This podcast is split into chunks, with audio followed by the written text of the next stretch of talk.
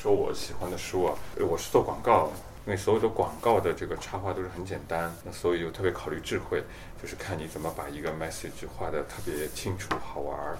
呃，风格和 idea 都在里面。所以这是一本很好的书，叫《一百个 commercial illustrations》，就一呃一千个一千个商业插画。那么当中有很多很好的这种桥段的连连环。这个是呃一个讲 comedy 频道的一个广告，呃，这个就是很喜剧的场景，是吧？你开门，呃，有个香蕉，你可能会滑倒，但是他们是喜剧频道，所以他们会把香蕉放在最上面，那你就很早就摔得高，就摔下来。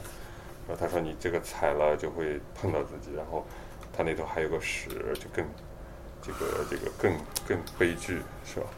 然后说这个掉下来是仙人球这样掉下来，如果这样反过来掉下去更更好玩儿。然后就是说他们是个专业的频道，所以我觉得像这种很简单的，对对对，就是希特勒 他说这个这里也嗯也剪成这样就更更好玩儿。就是说，我觉得他们就是很简单很简单的线条，就很聪明的把一个逻辑关系就表达特别清楚。那所以我就喜欢这类的书和这类的插画，这里面有很多这类插画，和这本是非常经典的，因为它是集成了很多插画师的东西。然后呢，我觉得像这本是很当代的，他叫 Demetri Martin，脱口秀的写者，他是个专门写脱口秀的。然后呢，他也喜欢画画，然后他有很多笑话，觉得是写不出来，他就画出来，所以他就画了这本是，呃，这个好像 New York Times 的最好的一就销量最好的某一季度的一本书。比如说他画人的一生，说一开始就是个奶瓶，然后你喝可乐、啤酒、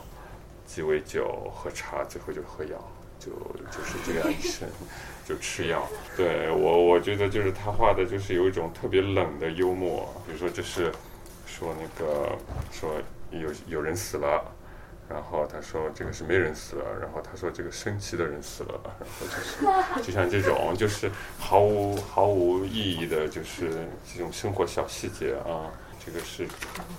火烈鸟，然后他们都在一个脚站，然后中间有一个他所以夹在中间，他把另一个脚也缩进去了。这个就是我觉得就是不会常有人想想到这种事情的，他都他都能那个，反正我觉得对对对，就是这样。我觉得这个这个书对我的影响特别大。然后我觉得啊，原来当代那个生活它可以这么简洁的，就这么这，好像一些事情都是不是很重要的，你就会忽略的东西，你就可以记下来就可以了。我觉得这本书很值得，当然国内买不到，但是我觉得可以从亚马逊啊什么可以订的。我感觉是给亚马逊做广告。然后嗯、最我对我对我影响最大的就是所有纽约客上的卡通，因为这个上面的很优雅的这种调侃，因为它纽约客它好多年了嘛，它有几万幅，估计有十万幅以上的各种就是就是我的画，幽默的这种呃漫画啊，它按年代，这本书是讲它的年代的，每个年代不同的可能就是不同的，它有很多很多。嗯，不同的作家很多都死了，就是那个画插画师，然后他们的这个历程。然后纽约客其实出版过很多这种呃集成的书，比如说他有些主题专门讲银行家的，他会出本银行家的那个专辑，然后讲猫的有猫的专辑，然后所以就是非常有意思。当你把这些东西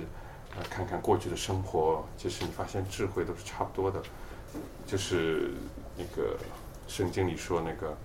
阳光底下无心事嘛，太阳底下无心事。我觉得就是每个年代都重复一些类似的笑话，只不过它的那个道具不一样了。可能以前是呃一本账本，现在变成电脑了。就是我觉得就是就是笑话的那个内容呃形式变了，其实核心都是差不多的。就是不过但是人类的思维进程也能看得特别清楚。我觉得就是我觉得知识分子的呃看的卡通。呃，其实中国也有，但中国好像可能是工资比较少吧，就报酬比较少，很少有人真正的在做，因为可能你不能生存嘛，是吧？不能靠这个很体面的生活，因为你需要体验生活，你需要大量的时间。我画画的时候，不是去做别的事情，是看看别人做的，想想啊，抽抽烟，喝喝咖啡啊，就是嗯、你需要思考的过程多一点。那么中国好像。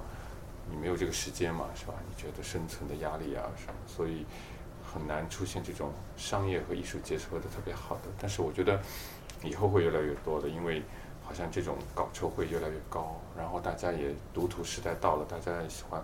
因为毕竟拍啊，你弄的成本还是比你画的要高得多，是吗？时候你表达的东西，你通过那个呃那个画就能表达出来。我觉得就是个人，每个人有个人的风格。那么他如果重复做呢，就是说他会慢慢的从做的当中体会到，因为我觉得这个就跟你去练一样技术一样，你要下围棋是吧？你就老看别人下棋，然后你自己去老去琢磨这个棋谱啊，然后去琢磨，然后你就会熟。其实我觉得创意这个东西也是的，就是说如果你每次都卡在那儿想不下去了，你如果你天天想，那么有一天想成功了，你就会很容易的以后一直。就能通过这个坎儿，所以我觉得只要坚持，然后呢，不要忽视小的东西，因为我觉得很多东西，因为小就是这个角度很奇怪，所以就是小，大家没想到，所以我觉得这些小的东西很重要，就是是一个很好的突破的口，一个元素或者一个角度，然后甚至你自己都忘了，自己都忽视了，但其实这是很重要的。我很多次我就觉得有这个体会。还有就是人脑有个结构叫闭环嘛，就是人喜欢逻辑完整。比如说你看那个侦探小说，你有一个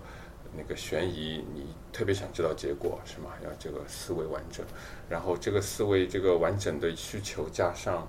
有有一种集体无意识，集体无意识就是说你每天嗯呃你共识的一些东西，比如说你拿着杯子天天拿，你会早就对它有感情，但是你没有去看过。任何对杯子的创作的东西，是吧？一旦有一个什么艺术创作跟杯子有关，你会很喜欢，因为你本身天天在用它，你跟它已经有感情了，你不知道的感情，无意识的感情。但是有人一调侃或者开玩笑，或者画个好玩的跟杯子有关的，然后你马上就会共鸣，然后这个就是这个就是一个人性的一个那个心理和心理那个思维的一个完整性的东西，就是我觉得。如果你老去想这些集体无意识的东西，那么就很好玩儿，就是你会马上挑动别人他的感情。我觉得这个是不成规律的规律，我是乱总结的，但是我的好像都是这样的。那还有那我说说这本书，这本书也很有意思。这本书其实在国内、呃国外有很多版本，嗯，叫《The Book of Answers》，就是有的是《The Book of All the Answers》，所有的问题的答案。那么它其实是一种。其实就像我觉得我的很多话也是，呃，跟这个有些类似，是跟观众互动的。他这本书就是说，你问一个问题，你人生的问题，或者你，呃，随便你不知道或者特别想知道的问题，或者不确认你要怎么做的问题，然后你就随随机的翻开这一页，是吧？就说你问那个，嗯，这个这个这个明年那个那个人类会不会灭亡，是吧？然后你翻开。然后这这个叫什么？然后他的回答就是，Don't waste your time，你不要去为这个事情再浪费时间。然后也很好玩，那个他就是每一个就是模棱两可的一个问题，就是引导你的潜意识往你特别想要的那个答案方向去想。呃，我有一次有个朋友他挑战，他说，他说我来问题，他说，呃，他说我能不能那个明天早晨不穿内裤了？他说。他觉得这个就没有这个答案了，然后他翻开来就是 Ask Your Father，他说问问你爸爸吧，然后他觉得哦好神奇啊这个书，这本书买的时候我就觉得啊这个书架上有是在淮海路上一家那个西文书店，然后然后我就我就看啊我说这么神奇啊能，然后我就问我就拿起来问我说我要不要买你这本书，然后翻开这个他就写着 Do not hesitate，请毫不犹豫。然后我想，哇，好神奇啊！我就买了。那其实毫不犹豫也可能是毫不犹豫的不要买，是吧？但是，但我觉得很好玩。他就是说，给你个开放的答案，其实就是引诱你去跟你的那个这个答案去互动。我的话，我觉得也是的，就是说我喜欢画，也模棱两可的。有的人看到这个，有人看到，我觉得就达成了一个最后的一个结果。那本呃，其实不是，就是我觉得它形式很很考究。这是一本叫，我也不知道它叫什么名字，法语嘛。我在一个法巴黎的书店买的，我觉得这很好玩。他说这是讲一个心理故事，是他在解剖他的呃情人，然后找一个秘密说，然后他他这本书就是呃，一开始全是闭合的，然后让你一一张张每张撕开一个问题，他给你个答案，然后最后最后最后到撕到最后就是这个秘密，这个秘密就是他身体里埋了一张什么他们家的一个合影啊什么的，好像从从身体里取出了一张照片，全带血迹。就我不知道是个，我猜是这样，因为我不懂法语嘛。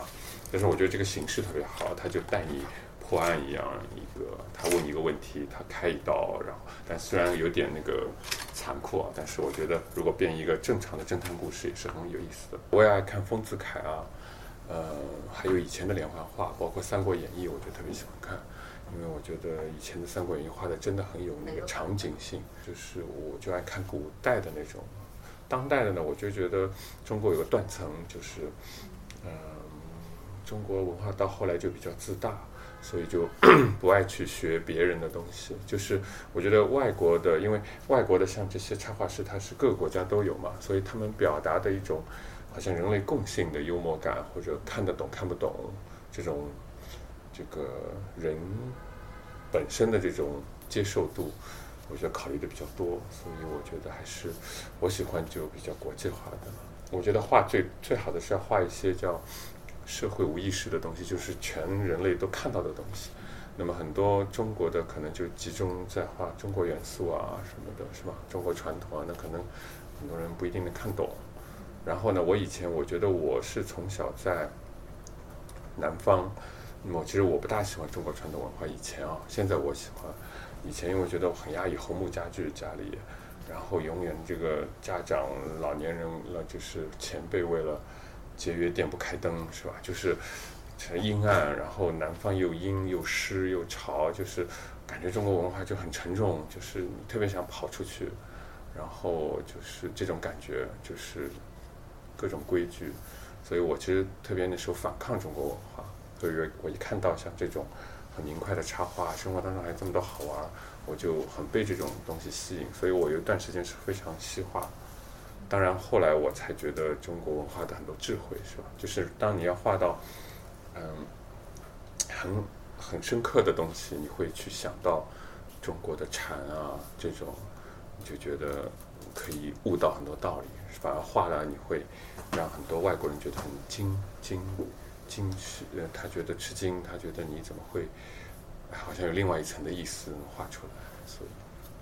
这个我觉得很好，因为你看的多呢，你就不会去。重复别人做的东西，然后我觉得人就是需要一个思维的出口，因为你平时各有专长嘛，你可能不会往某个角度去想，每个专长的人都会有一个很好玩的角度去想问题，你替别人想，别人会很开心。就是我觉得我就是我画画就是想替别人，你没有时间去想这个猫在想什么，是吧？那我来帮你想一想，乱想，觉得很好玩，我告诉你这个猫在这样子，那其实你。可能没有空去想，如果你有空去想，也你也能想到一些很好玩的事情跟大家分享，是吧？我就是我觉得我的呃这个画法和思维方式就是这样的，就是想一些你们没有时间想，其实大家都能想到，一点都不神秘。哎，我觉得经常好玩的东西都是你觉得很正常的东西，然后你停下来。比如说，比如说你，比如说你跟朋友讲个笑话，是吧？你觉得很正常，你天天都在说这种笑话。像严老师就特别会说笑话，是吧？但是你，你当时你觉得啊，他笑了，你觉得他笑了，肯定别人也能笑。所以你如果把它记下来，那就那就很像模像样是回事。就是因为你记下来之后，你觉得别人不理解，你还要加工一下，是吧？再把它戏剧化强一些。我觉得就是这个道理。有些人就是说的每一个笑话都。嗯那这本身就是个笑话嘛，这个就可以把它记下来。广告片，我觉得广告片都很好啊，都是极智慧的达成。然后我们那时候就是很聪明的广告，就是极简，我就喜欢极简的广告。就是我记得嗯有一部广告片很老很老的，讲讲抽雪茄，什么叫雪茄的精神？然后他就他就讲一个一个。绅士在湖边那个抽雪茄，凳子上公园里，然后突然那个有一个人，有个年轻人在开那个遥控那个那个那个船，在里面赶鸭子在池塘里，啊，他在那开很开心，又叫又，他觉得骚扰了他的那个干打扰了他的这个优雅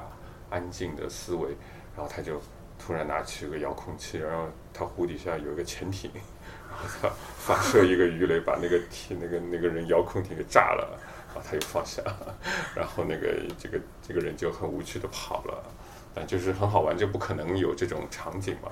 但是我觉得这个故事就是很有意思啊，就是。这个我觉得就是广告，因为它不可能变成现实里面的事情，是吧？就完全靠想象的那种幽默、声势，把这个雪茄的精神表现的特别好。我觉得啊，真的很有趣。就我觉得这种片子，就是说，不管你用什么手段拍，都挺好的。那个时代拍黑白的也很好，你现在再拍一遍彩色的，也没有什么不好。但是这个精神就是永远是永恒的，你都能理解。我喜欢极简幽默、简单，什么事情最好。我画画也是这样，最好不用笔数越来越少。就比如说，我有两个想法，我总是先画那个最简单的那个，或者把昨天那个再改一改的那个。